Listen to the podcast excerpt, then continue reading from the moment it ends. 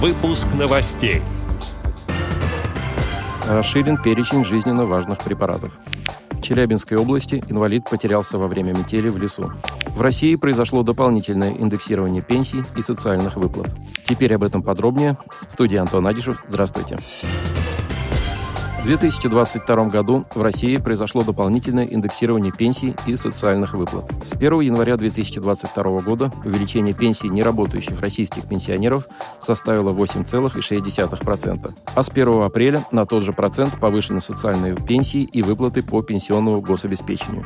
Пенсии военных пенсионеров также были увеличены. С 1 апреля размер социальных пенсий по старости составляет 6295 рублей. Детям-инвалидам и по инвалидности с детства первой группы группы 15 108 рублей. По инвалидности с детства второй группы и инвалидам второй группы 12 590 рублей. Господдержка будет оказана практически всем категориям граждан в соответствии с поручением президента Российской Федерации Владимира Путина. С 1 апреля расчет выплат производится по-новому. Начисления гражданам за апрель будут выплачены в мае.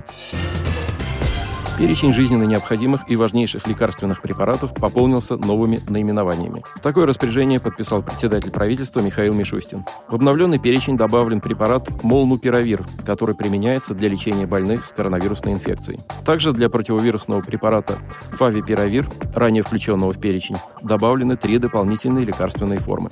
Напомним, что цены на медикаменты из этого перечня регулируются государством. Такие препараты применяют при лечении пациентов в рамках программы государственных гарантий гарантии бесплатного оказания гражданам медицинской помощи. Кроме того, препараты из перечня бесплатно выдаются льготникам по рецепту лечащего врача. Поэтому чем быстрее лекарство появляется в этом списке, тем доступнее оно для граждан. Всего в списке жизненно необходимых и важнейших лекарственных препаратов более 800 медикаментов.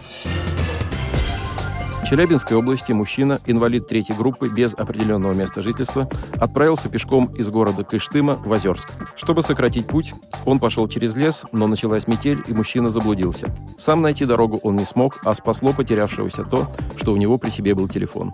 Даже при отсутствии сим-карты мужчина смог позвонить в экстренные службы. Спасатели пешком прочесали местность и нашли пострадавшего в лесу. Ему была оказана первая помощь, а затем им занялись медики и полицейские.